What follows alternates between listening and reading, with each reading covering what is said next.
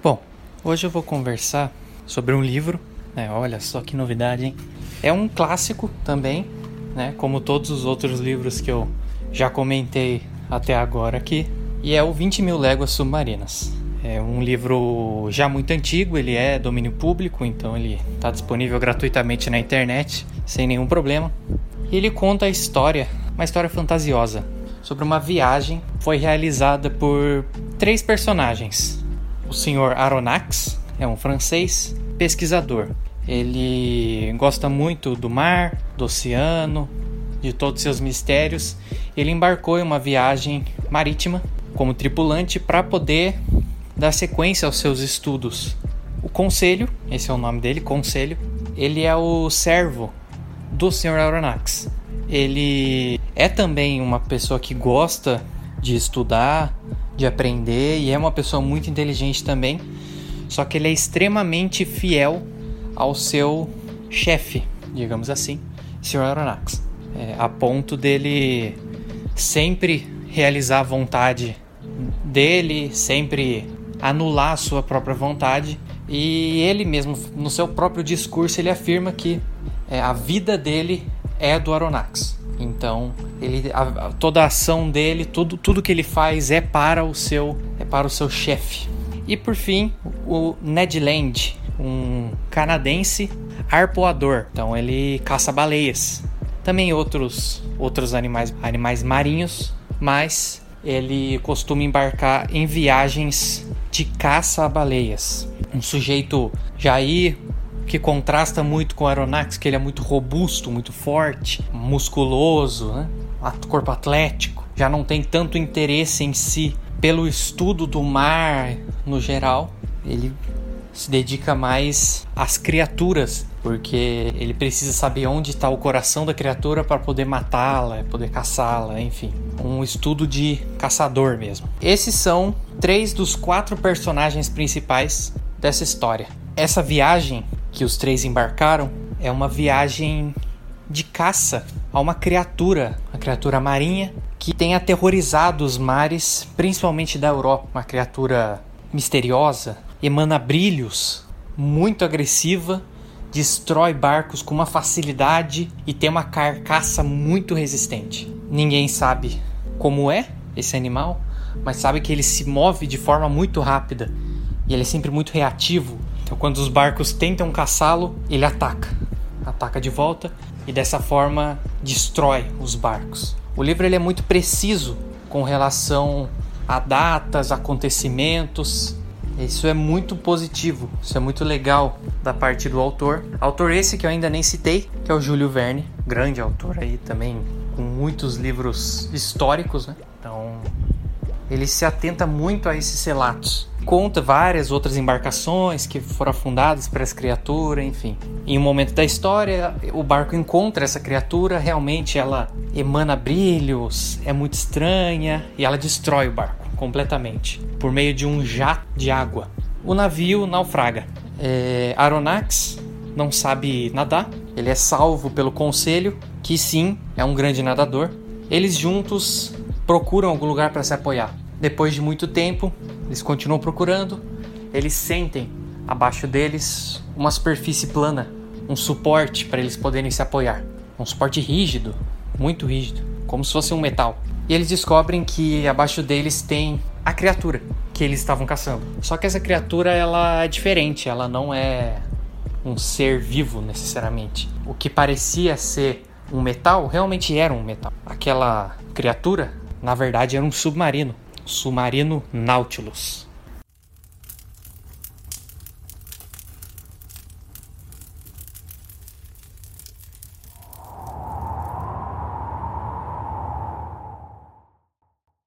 A história se desenrola, Ned Land também foi salvo pelo, pelo submarino e eles abarcam para dentro dele e conhecem uma figura que aí sim é a quarta figura, a quarta e última figura que é protagonista dessa história, desse grande livro, que é o Capitão Nemo. Também uma figura já lendária no imaginário literário, até rimou. A partir daí, o Capitão Nemo estabelece algumas regras para a estadia deles. Ele primeiro começa afirmando que não teve intenção de salvar eles necessariamente, foi pura sorte eles terem ficado em cima do seu submarino Nautilus, mas que ele hospedaria-os. Lá dentro forneceria comida, forneceria cama, forneceria todo o tratamento básico para a sobrevivência de um ser humano, mas eles não poderiam sair do submarino, do Nautilus. Eles teriam que ficar lá. E aí, todo o resto do livro, o Sr. Aronnax, ele conta sobre a sua experiência nessa viagem, né? E a partir daí, coisas acontecem.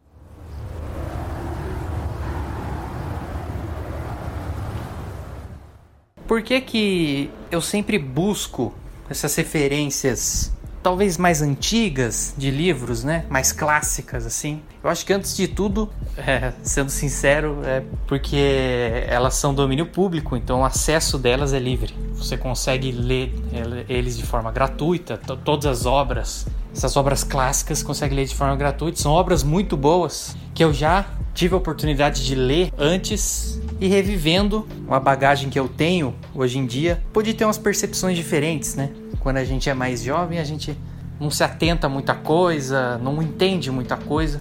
E relendo, revisitando essas, essas histórias, acaba sendo muito positivo porque você consegue ver de uma forma diferente. E eu acho que, de certa forma, seja ela pequena ou não, existe alguma relevância de eu compartilhar isso com alguém. Então, estou aqui. Eu gosto muito da forma como é construída a história, principalmente da figura do Capitão Nemo. O Nemo, ele é um líder ali dentro. Conforme as vivências dos três naufragos, dos três náufragos vai se desenrolando ali dentro, eles vão entendendo cada vez mais ali a estrutura, como é que funciona ali dentro do Nautilus. Primeiramente que é um é um aparato militar, um aparato bélico exponencialmente tecnológico, futurista, possui luzes, possui eletricidade, possui armas, possui instrumentos de pesquisa, de análise. É um ambiente muito diferente, muito novo. O Capitão Nemo ele explica tudo isso, principalmente para Aronnax que se encanta. Né? Ele, um pesquisador também, ele se encanta com aquilo tudo. Ele vê aquilo, toda, tudo, a forma como funciona tudo aquilo, a produção de energia elétrica por meio do sódio coletado de minérios subterrâneos, subaquáticos, na verdade. A produção a coleta da própria comida, a forma como a tripulação age, como a tripulação se comunica, é tudo muito misterioso. E para um pesquisador, isso é é um banquete. Então ele se encanta. Assim como se encanta o conselho também. Só que o conselho, sendo servo da Aronax, nunca se impõe, né? nunca proativamente opina. Somente quando a Aronax pede. Então, o Capitão Nemo cria esse laço com eles. É, esse laço quase. Esse laço frio, esse laço seco, de que eles não são amigos. Na verdade, eles são reféns, quase. Que eles não podem mais sair do Nautilus. O Capitão Nemo deixou claro: vocês aqui terão todo o tratamento que seres humanos merecem ter, porém não vão sair. Não é explicado por que, que eles não podem sair, mas como a história toda ela gira no prisma da percepção de Aronnax, as interpretações que ele tem são elucidadas ao leitor. Então, a gente consegue perceber que ele pensa muito sobre isso. E ele supõe que a sua prisão é para evitar que esse esse mundo dentro do Nautilus seja evidenciado para o mundo, seja algo compartilhado, que as pessoas tenha um interesse, que seja que continue sendo um segredo marítimo. Então, dentro de tudo isso, tem muitos mistérios que não são todos solucionados. Na verdade, são poucos que são solucionados durante o livro. É, você fica com mais dúvidas do que certezas depois que você termina a leitura. E às vezes esse é o ponto chave de uma história bem feita, é a dúvida. Assim como é o ponto chave também de qualquer pesquisa, de qualquer busca por conhecimento, a dúvida. Mas uma pesquisa em si, ela busca respostas, mas respostas essas que trazem mais dúvidas. Então, a forma como o livro constrói, a forma como o livro é construído, traz essa ideia. É algo muito, muito rígido, com datas. Por vezes, são parágrafos em sequência falando sobre acontecimentos, falando sobre aparições, sobre dados históricos, contextos. Em 1902, a tripulação a bordo do navio chamado The Ostentation nome completamente fictício, foi naufragada por conta do ataque da criatura marítima a 20 mil léguas dali, a 12 mil léguas dali, no mar do Pacífico, perto de uma ilha chamada Ilhazinha, ocorreu um outro ataque. São dados muito específicos, com nomes, com datas, com loca localização, às vezes com latitude e longitude. É um cuidado na escrita que é diferenciado, que é algo que você estranha até. Caramba, Será que realmente precisava de tudo isso? E para a história, se for olhar o contexto, toda, tudo isso que é trabalhado, sim, precisava. Para a história ter essa força, né? Essa, essa ideia de que realmente é um pesquisador ali que está narrando. Então isso é muito interessante.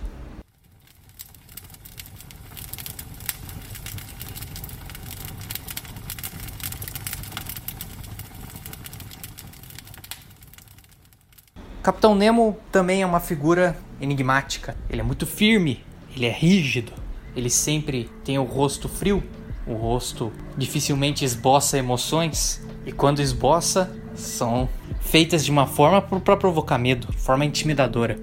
Ele sempre é uma pessoa muito quieta, muito observadora, que não se impacta, não se abala com muita facilidade, não. E esse enigma vai se fortalecendo cada vez mais, ele não é solucionado, ele é piorado ele é complexado durante a narrativa da história. Inicialmente, Aronnax e a tripulação têm medo. A tripulação que eu digo, Aronnax, Conselho e Ned Land, eles têm medo, porque, claro, é uma figura estranha, uma figura fria, um ditador quase. A tripulação dele, muitas vezes, é robusta também, é forte. Só que entre si eles não se comunicam em uma língua que eles conhecem. Eles comunicam uma língua incompreensível uma língua que parece uma língua deles. Eles não sabem a nacionalidade da tripulação do Capitão Nemo, não sabem de onde eles vieram, a história, o porquê daquilo, quando ele começou.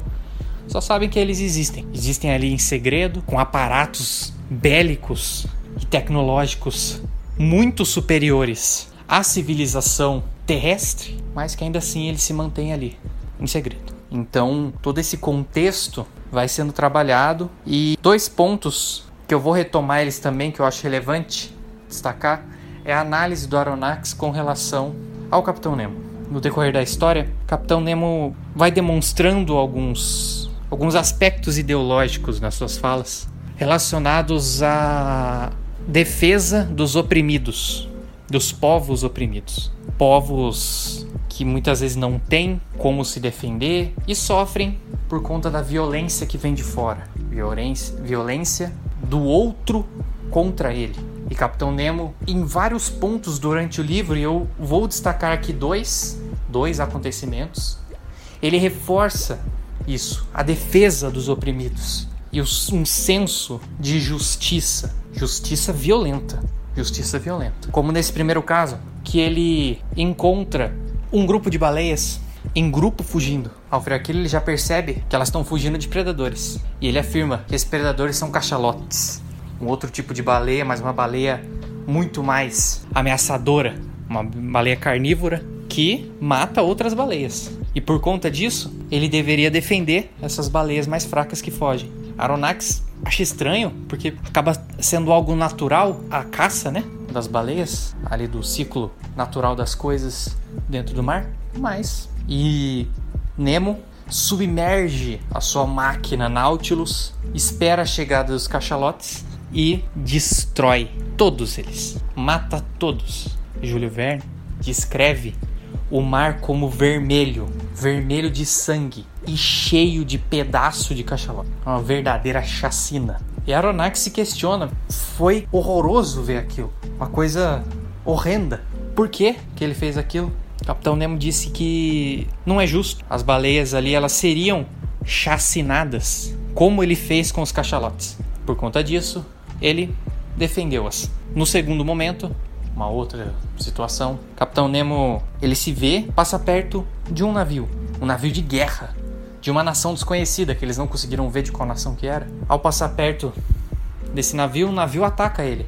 Porque, claro, ele é, junto do Nautilus e sua tripulação, ele é a criatura lendária E todos querem caçar essa criatura. Eles atacam. Tendo um impulso de fúria, Capitão Nemo revida. Revida com todas as suas forças. Aronnax fica desconcertado. Ele até não vê em nenhum momento Nemo tão, tão rendido à emoção como naquele momento. E ele questiona ainda. Ele ainda assim tem a audácia de questionar. Calma, por que, que você vai fazer isso? Nemo responde: Eu sou oprimido aqui. Eu vou fazer com eles exatamente o que eles querem fazer comigo. Vá para baixo agora. Aronnax volta para o seu quarto. Nemo prepara suas armas, se posiciona debaixo do barco, em um lugar frágil, onde não tem carcaça de guerra que proteja, e ele vara, ele atravessa por meio, por meio da força do impulso elétrico do Nautilus, ele atravessa o barco na parte de baixo. E o barco simplesmente afunda por inteiro. Um barco gigantesco. Aronnax, da janela, ele vê uma visão horrorosa. Um barco inteiro afundando.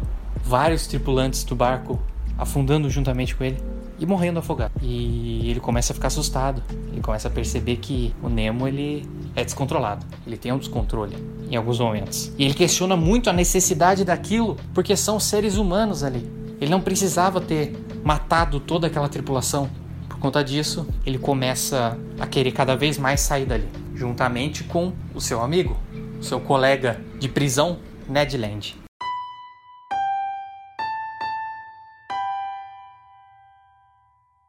Eu penso muito na figura do que o Nemo representa, como uma descrição a ele que eu acho muito relevante ser abordada. Como eu falei, esses dois lapsos de justiça de Capitão Nemo, eles fazem dele um justiceiro violento, alguém que, nas palavras de Aronnax, sábio, porém justiceiro. Palavras fortes que já trazem muita coisa em si. Esses conceitos eu vou, vou retomar, mas é muito importante ter em mente toda essa ideia do Capitão Nemo e essa definição dada por Aronnax. Sábio, porém justiceiro. Ned Land, um grande arpoador canadense, ele odeia a viagem, que é completamente compreensível, porque ele é um cara da ação, ele é o cara que ele quer a todo momento caçar. Ele é um cara físico, é o cara que busca sempre se vangloriar com o que já caçou. Ele precisa dessa ação. É algo que faz bem para ele. E foi uma completa tortura todo esse período que ele passou dentro do submarino Nautilus. E a todo momento, desde o início, ele sempre quis ir embora, ele sempre quis fugir e ele sempre estava tentando convencer o Aronnax ali de, do momento certo, conversar com ele, a que horas que eles vão conseguir fugir, porque ele já não aguentava mais. Aronnax mesmo ressalta que ele percebe o quão sofrido estava sendo, quão sofrida estava sendo a vida do Ned Land dentro daquele lugar. Por fim, no fim da história, eles escapam. Chega um ponto que eles conseguem uma brecha. Mas inicialmente, Aronnax não queria sair. Ele contestava Ned Land. Ele falava: vamos procurar o momento certo. Não sei o que, aquele clássico migué. Mas na verdade ele estava encantadíssimo por aquilo quantidade de coisa que ele estava conseguindo fazer dentro do Nautilus era surreal. Ele conseguiu ver diversas criaturas novas marítimas. Eles conseguiram, em vários momentos, eles fizeram viagens, saíram do submarino usando trajes com escafandros e cilindros de oxigênio, andaram na superfície, viram várias coisas maravilhosas, talvez até fantasiosas, que não cabe aqui descrever, porque são detalhes do livro, mas são coisas que atraem muito, foram muito bom para ele. E ele a todo momento ele quer anotar, quer pesquisar sobre aquilo. É muito positivo aquilo para ele. A sua preocupação mesmo é a saída, né? Que ele não gostaria de morrer ali e mo morrer junto com seus dados. Ele queria conseguir sair. Mas era uma perspectiva totalmente diferente do canadense. O canadense ele não conseguia, ele não tem esse ímpeto de estudar ele quer caçar. Tiveram até alguns momentos que eles saíram do submarino junto com o Capitão Nemo, fizeram algumas caçadas, mas não foi o suficiente. E Ned Land começou a entrar em um estado de depressão mesmo, um estado de tristeza muito profunda ali dentro. É muito importante lembrar desse ponto também, dessa diferença entre esses dois personagens, entre o Aronnax, que inicialmente se encantou muito e foi se desencantando com o tempo, a ponto de se deixar fugir. E o Ned Land que a todo momento sempre odiou tudo aquilo. Conselho: um personagem que tem um impacto para a história, claro, mas a sua ausência de personalidade, não ausência de personalidade, mas repressão contra a sua própria personalidade, ela faz dele um personagem muito genérico.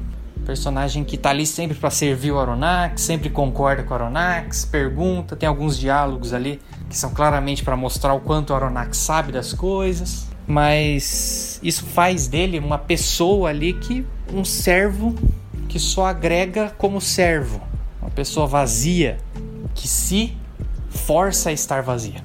Algo também muito relevante dentro do que eu vou comentar sobre a história.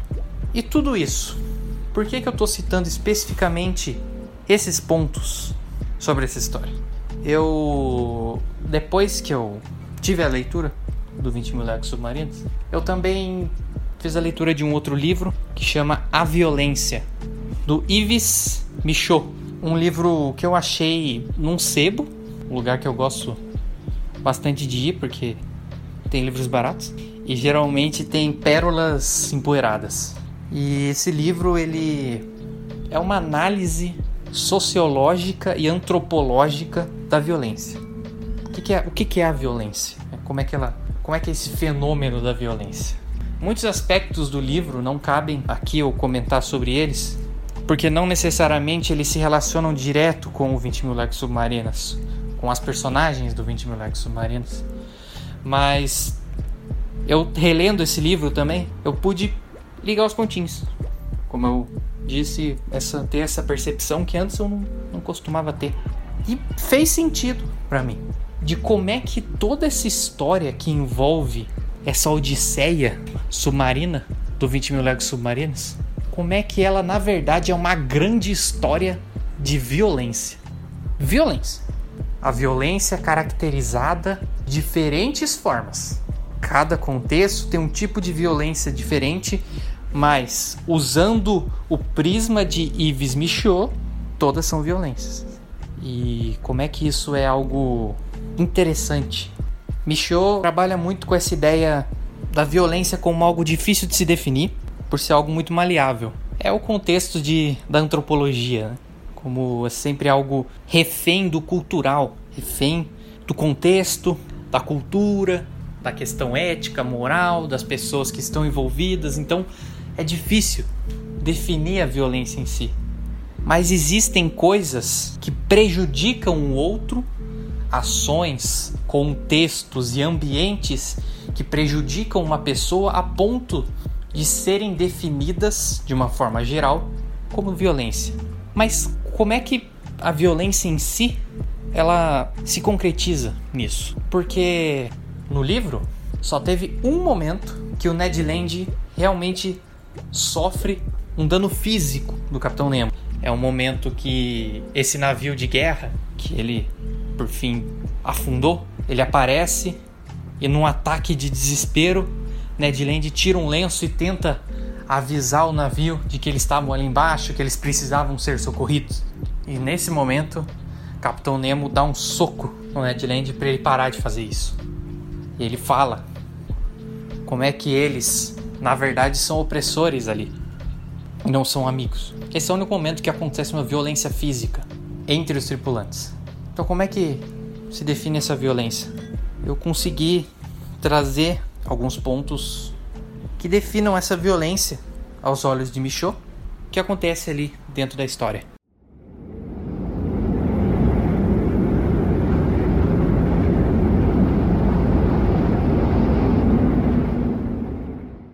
Capitão Nemo, eu acho que fica muito claro que tipo de violência ele provoca dentro disso tudo. É uma violência retraída, uma violência furiosa quando despertada, uma violência imprevisível, uma violência por meio da insegurança. E em certo ponto, eu até questiono um pouco se Nemo realmente não quis salvar os três, porque pela história do livro, o submarino apareceu debaixo deles e os salvou. Mas não é, é, é algo estranho, né? Simplesmente aparecer ali embaixo e realmente pode ter sido um acaso muito grande, só que existe a chance, e é esse ponto que eu questiono, talvez ele tenha induzido ali salvar os três. Por quê? Talvez para aliviar sua necessidade de ser violento. Ser violento como? Foi um sequestro, né? Eles ficaram presos durante 20 mil léguas submarinas. Eles estavam literalmente sequestrados, presos, não podiam sair. Os momentos que eles saíam, eles estavam completamente supervisionados pelo Capitão Nemo. E se não, era porque eles estavam em um lugar que não tinha realmente saída. Ou era um lugar que era um completo suicídio você tentar fugir. Fora o ponto mais óbvio, que é o do sequestro, como uma violência, Michaud também trabalha com o aspecto do caos como violência. O caos como uma ausência de regras. E é muito curioso isso, porque dentro do contexto do Nautilus, ali é um outro governo. Ali, até o Aronnax ele comenta isso. Ele comenta que ele, ele sente que os aspectos morais do homem ali não são mais válidos, porque ali é uma outra sociedade. Ele nem entende o que eles falam. Ali é o reinado de Capitão Nemo. Quem que vai contestar uma injustiça? O que é injustiça dentro daquele contexto? Eles estavam literalmente em um submarino a centenas de metros debaixo d'água. Ali, talvez valores morais humanos, esses valores terrestres, as civilizações, as leis, os governos, eles não, não alcançam, não conseguem alcançar. E o Nemo vive nas próprias regras, nas próprias leis. É uma forma de governo, só que é uma forma de governo que é sustentada por um homem. Um homem que mostra uma força, uma firmeza, uma postura firme, uma postura rígida, que todos nós sabemos que representa uma postura de muita dor, uma postura que mascara um sofrimento muito grande. Por isso é imprevisível. É um governo imprevisível exatamente um dos termos utilizados pelo Michaud, governo imprevisível. Mesmo sendo governo que possui leis, possui regras, essas regras, por conta da imprevisibilidade, elas não são válidas. Ainda assim há uma ausência de regras. Porque dentro de uma ditadura, as leis são facilmente burladas, porque é uma ditadura. Então a lei ela representa uma regra Nesse contexto, não. Representa uma segurança. Toda a figura do governo, todo o contexto de controle está em torno de uma pessoa só. Por isso, é algo inseguro, é algo imprevisível, é algo assustador. Aronnax estava apavorado. Ele morria de medo do Nemo. O caos como violência, a insegurança. Um outro ponto trabalhado por Michel. A insegurança como algo que te deixa aflito, te deixa ansioso. O que pode ser agora? O que ele vai fazer agora? Ele percebeu que aquela figura enigmática, toda firme, toda sem emoções, ela na verdade era uma bomba relógio que não se sabia qual era o tempo que estava contando. Sabia que explodia em algum momento. E por muitas vezes na história explodiu. Por muitas vezes causou danos, danos físicos a seres, a coisas fora do submarino e danos psicológicos aos tripulantes. Se é que eu posso chamar de tripulantes, porque estão mais para prisioneiros.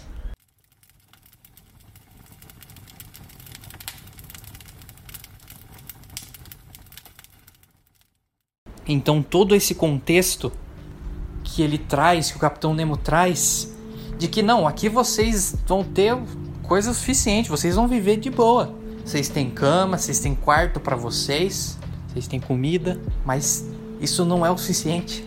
A insegurança, o medo, isso é violência. Isso aí é pior do que a violência física. É o medo. Com, com porradas, o músculo rompe.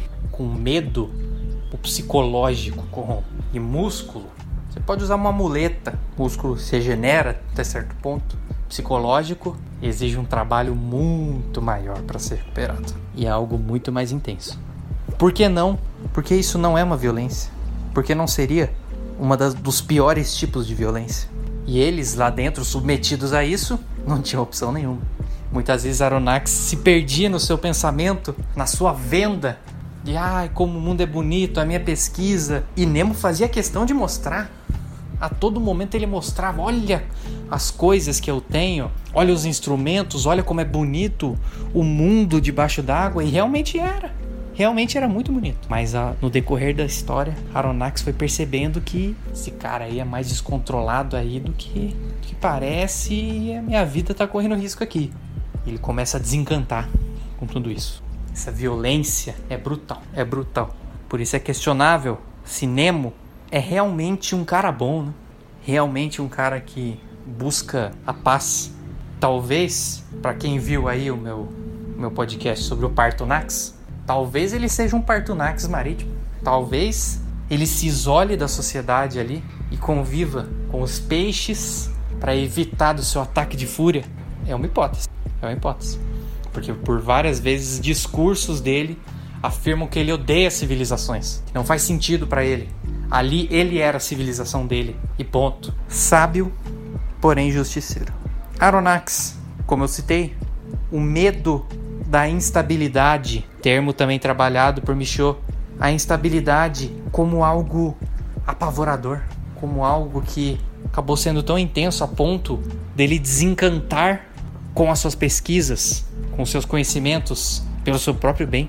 Ali ele tinha tudo. Ali era um Hop Harry para ele. Ali era um parque de diversões para Aronnax. Tinha tudo. Ele tinha tempo para estudar, para escrever, para olhar, utilizar os instrumentos, aprender cada vez mais. Isso é o sonho. É o sonho da vida dele. Tanto que ele não queria sair inicialmente. Não queria. Mas ele sentiu essa necessidade. O medo acabou tomando conta do coração dele. E muitas vezes, ele sendo o personagem que mais conversa com o Capitão Nemo, eles têm ideias parecidas. Né? Conversas sobre conhecimentos marítimos e tudo mais. São semelhantes, mas biológicas. Questões biológicas são semelhantes. Questões morais são conflitos, são conflituosas. São questões que são muito diferentes. Teve até alguns momentos que a Aronnax cutucou um pouco mais, cutucou um pouco mais do que devia algumas questões do Nemo.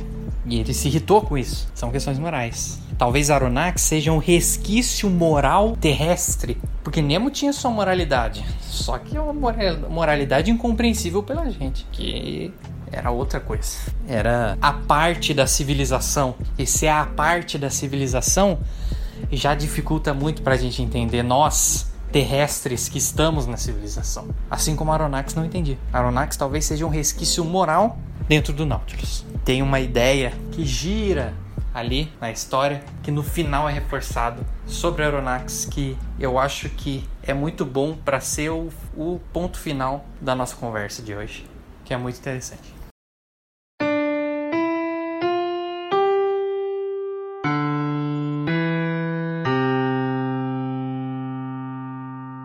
Ned Land, grande arpoador canadense, que tipo de violência, aos olhos de Michaud, Ned Land sofreu?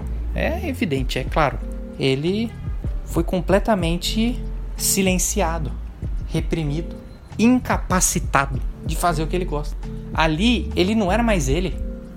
Ali ele perdeu o Ned Land, o caçador. Ali ele era incapaz. Ele não queria mais. Ele morria de vontade de comer uma carne de boi e não conseguia, porque lá só servia frutos do mar, só servia peixe. E ele gostava, mas ele gosta daquela carne vermelha, coisa de caçador. Essa é a violência. Completamente anulado. O que acontece com o ser humano quando você inibe ele de fazer tudo que ele gosta, de realmente aproveitar a vida da forma como ele acha que tem que ser aproveitada? E isso de uma forma aproveitada de uma forma dentro das regras. Não era algo criminoso que ele gostava de fazer, não nessa época. Seu hobby era caçar baleias, tinha um propósito a caça das baleias, e ele gostava de fazer isso. Treinava para isso, essa era a vida dele. Era navegar em busca de baleias. Não conseguiu. Durante 20 mil léguas submarinas, ele não conseguiu fazer nada disso. impacto desastroso para sua cabeça. Uma violência psicológica sem precedentes. Uma violência brutal, brutal. Conselho, eu acho que, como eu disse, um dos personagens mais genéricos não por ser mal trabalhado por Júlio Verne, mas por ser um personagem tão bem construído que a gente percebe que ele é genérico, porque ele tem que ser genérico. Ele é um servo. A vida dele é servir Aronnax. Não tem opinião, não tem personalidade, não tem voz. tem conhecimentos, mas só expressa quando permitido. Quem é Conselho? Tem um nome, Conselho? Conselho? Esse é o nome dele? Duvido. A violência de Conselho é contra ele mesmo.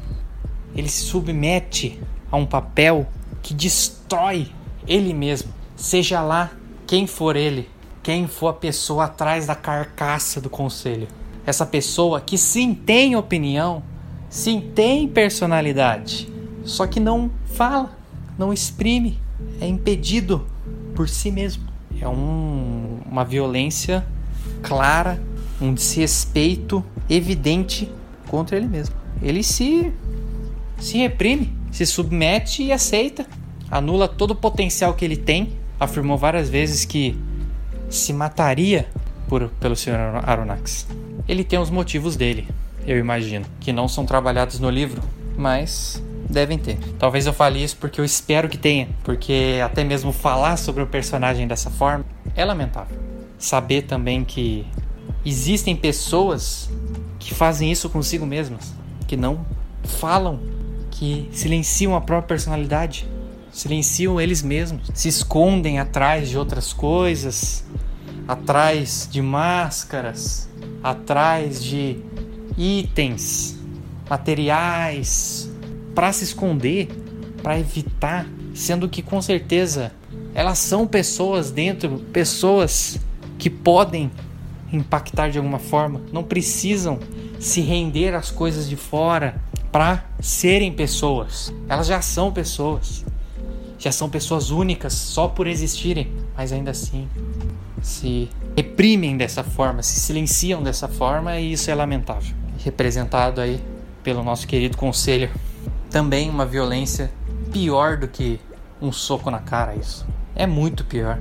Um completo desrespeito, uma completa violência que massacra qualquer pessoa, massacra o ser de qualquer um. Se submeter ou ser submetido a uma situação dessa. Na visão de Michaud, isso é algo que muitas vezes um governo, um ponto, uma pessoa que tem o poder, uma estrutura, uma instituição, quer que a pessoa que trabalhe nessa, que trabalhe nessa instituição seja, seja nada, seja só mais um. Aí a gente pode sempre citar a grande referência aí, Another Brick on the Wall, do grande Pink Floyd, que é muitas vezes a ideia de ser apenas um tijolo, só um outro tijolo na parede. Tradução direta da música. Só mais um tijolo. Não. Nós não somos, nós não somos só mais um tijolo. Nós somos muito mais, muito mais. E a gente tem que pensar nisso, né? evitar cometer essa violência contra nós mesmos e, de, e nos deixar deixar que os outros cometam essa violência contra a gente. Não sejamos como o conselho.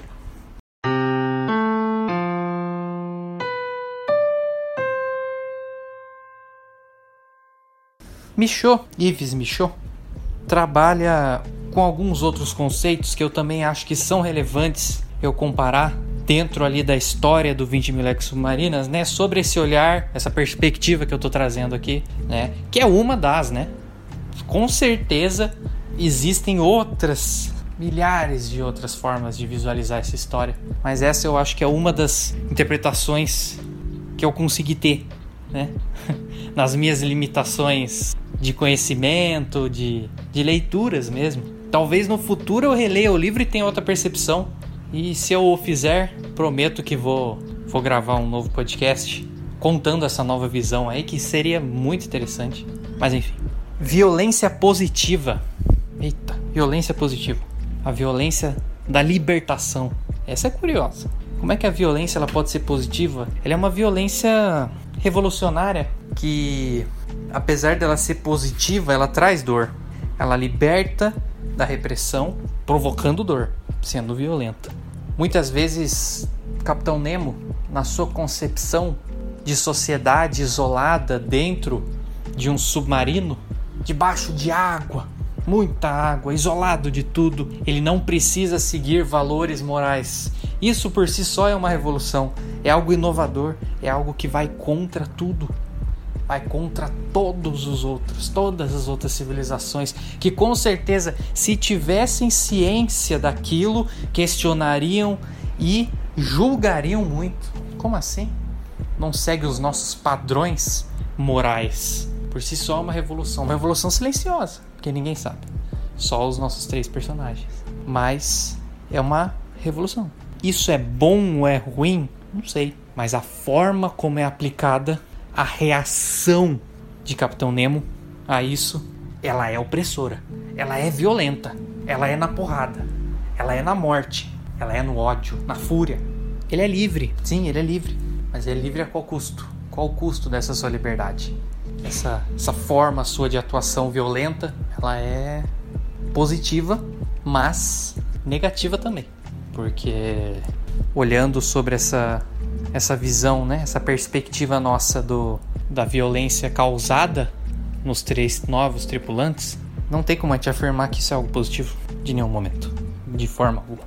Então, temos que ter muito cuidado com tudo isso.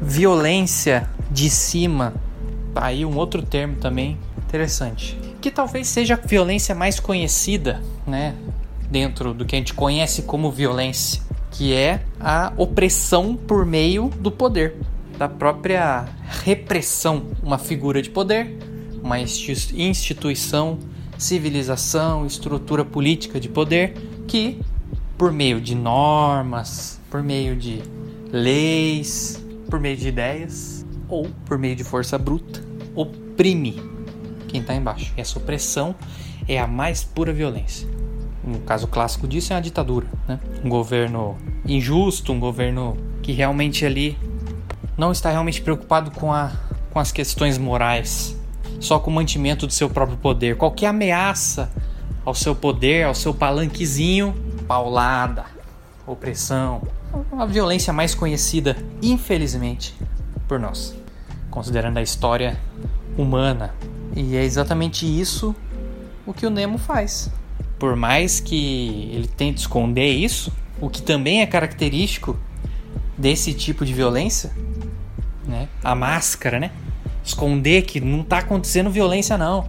Nemo, ele finge que eles têm uma vida boa ali, mas no fundo, ele tá mais puramente oprimindo eles, oprimindo, oprimindo, oprimindo, inibindo. Eles não podem sair de lá. Eles não podem sair de lá. Simples assim. Vocês têm comida de graça, tem lugar para comer, tem lugar para morar, para dormir, mas ainda assim ele tá oprimindo, tá inibindo. Eles não podem fazer tudo o que eles querem. Eles não podem fazer. É violência, é violência. E ele, como capitão, promove a violência de cima contra os seus prisioneiros.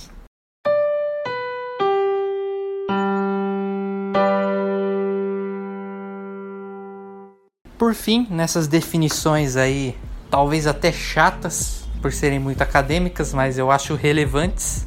Violência de baixo. Bora. É violência de cima violência de baixo. Né?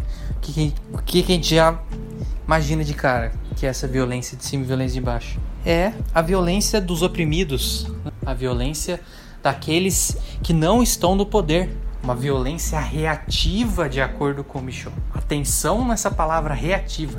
É uma violência que ela é fruto, é resultado ali da violência de cima. Às vezes é uma reação por conta da violência de si só. Às vezes é uma reação pela busca ao poder. Mas ambas são violências também. Essa violência de baixo, vocês podem pensar, mas a violência de baixo seria então os três, né? Aronnax, Conselho e Ned Land, eles, como são os de baixo, ele, como é que é a violência deles contra Nemo? E não, não são eles. É o Nemo. É a violência debaixo do Capitão Nemo que ele se força a ter, a sofrer. Dou exemplo, o que eu comentei do barco. Ele, como capitão ali, como detentor de uma força, uma tecnologia muito superior, ele não simplesmente atacou o barco, ele se aproximou do barco e esperou ser atacado. A partir daí, ele encarnou o seu discurso dizendo: Aqui agora eu sou oprimido, logo estou autorizado a destruir o meu inimigo. Em nenhum momento ali, nessa situação, ele foi proativo na violência. É diferente de quando ele foi lá e matou os cachalotes.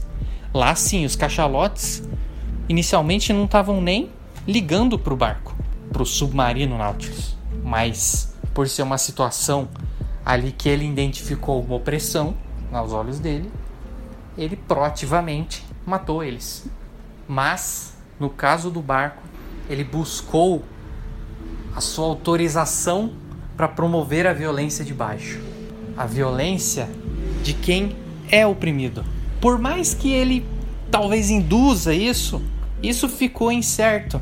É questionável, são hipóteses. Talvez ele provoque, ele sabe que ele é um sujeito caçado.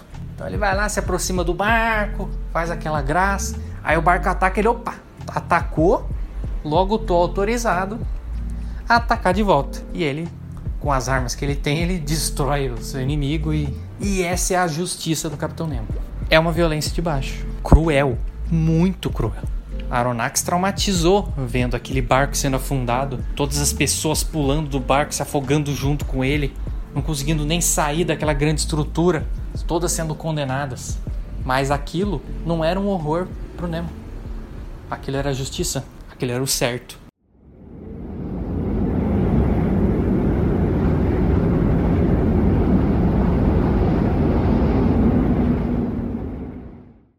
Como eu disse, a história se desenrola tudo nesse em todo esse contexto.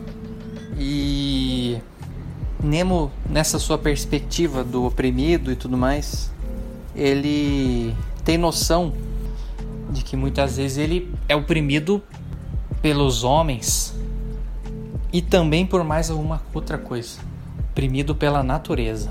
Tem um momento do livro que eles chegam ao Polo Sul, eles passam debaixo do grande iceberg do Polo do grande iceberg do Polo Sul, percorrem cavernas, percorre cavernas com o Nautilus, cavernas de gelo subaquáticas, descobrem uma nova terra, até põe a bandeira dele lá, naquele negócio.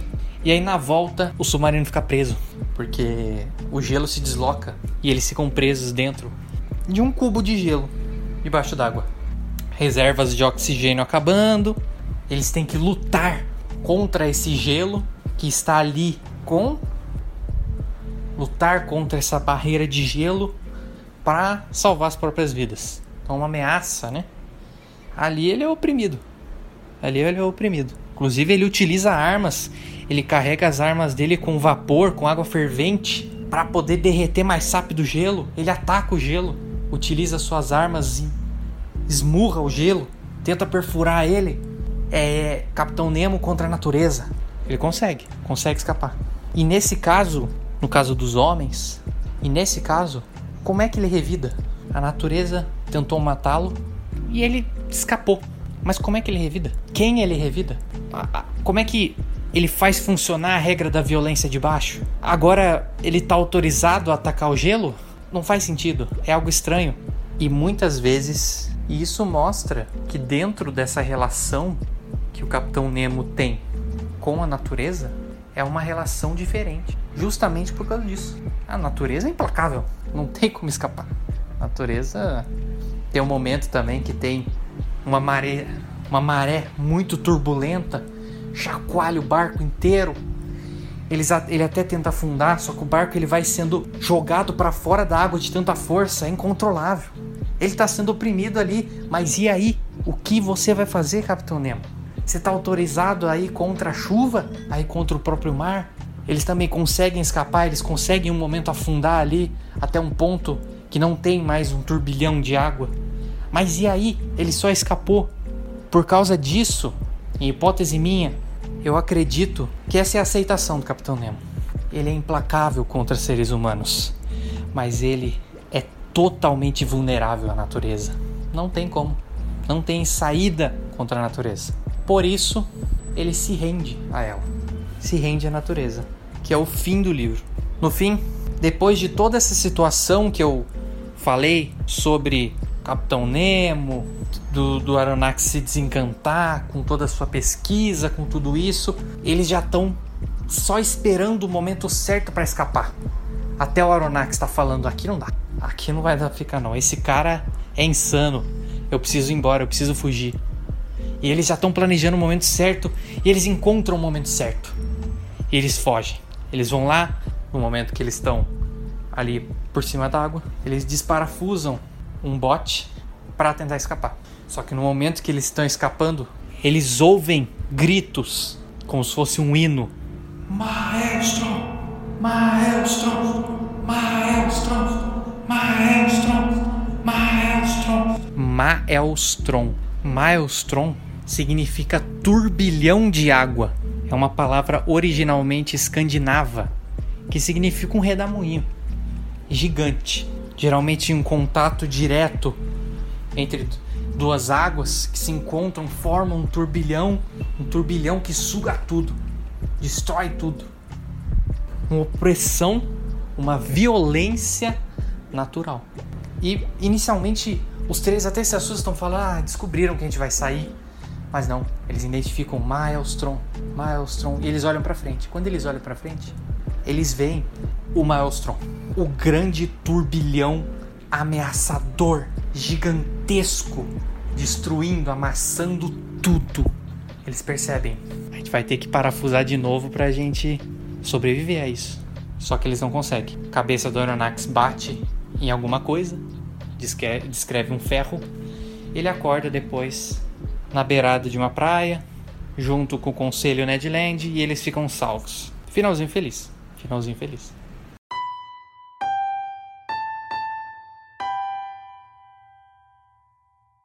Mas. E aí, né? Ele, ele fala assim: eu, Nossa, eu, a gente conseguiu se salvar, eu salvei minhas anotações, beleza. Mas e agora? É, que, por que, que o Capitão Nemo jogou o submarino dele num turbilhão de água? Sabe por quê? E ele fala até: Eu espero que ele não tenha morrido ali. Que o Nautilus não tenha sido destruído para que ele continue habitando os mares e tudo mais. Continue habitando os mares, sendo menos justiceiro e mais sábio, sendo uma pessoa que agregue com a sua inteligência e não com o seu senso de justiça deturpado aos olhos de uma civilização terrestre. E por que que Nemo se rendeu à natureza? Eu interpreto como o valor que eu, que eu descrevi. A natureza é implacável. Por mais que ele lute contra, é impossível, não vai acabar. Não é um barco que você afunda e acaba. E você se alimenta ali da sua vitória contra os opressores. A natureza é implacável. Capitão Nemo talvez tenha aceitado seu destino. E sabendo disso, jogou o seu submarino contra o Maelstrom. Se rendeu à violência aceitou a sua condição de não como opressor mais, mas como oprimido. E engoliu, engoliu. Aceitou isso. Se ele morreu, se ele não morreu, se destruiu o Nautilus, se não destruiu, se ele foi lá só para dar um rolê, descer num toboágua ali, se ele sabia que não ia dar nada, a gente nunca vai saber. Mas é evidente isso, que com relação à natureza, não há opressor há oprimido.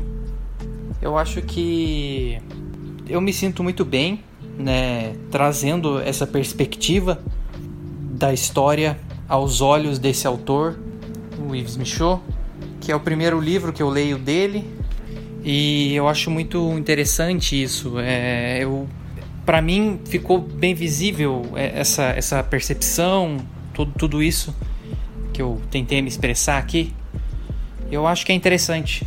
É, eu gosto de fazer essas análises. Eu acho que é relevante a gente sempre trabalhar com isso, a gente sempre buscar essas percepções diferentes, usando autores diferentes também. Particularmente, eu gostei muito do 20 Mil Léguas Submarinas. Não é o meu livro preferido, não é uma história assim que impactou, né, muito assim, é... mas plantou uma sementinha, né? De ficar curioso realmente nessas dessas relações e ter a oportunidade de analisar elas dessa forma, eu acho que é muito interessante, é muito legal. Então, é isso. Espero que eu tenha conseguido me expressar de uma forma decente aí. Porque se eu não conseguir, paciência.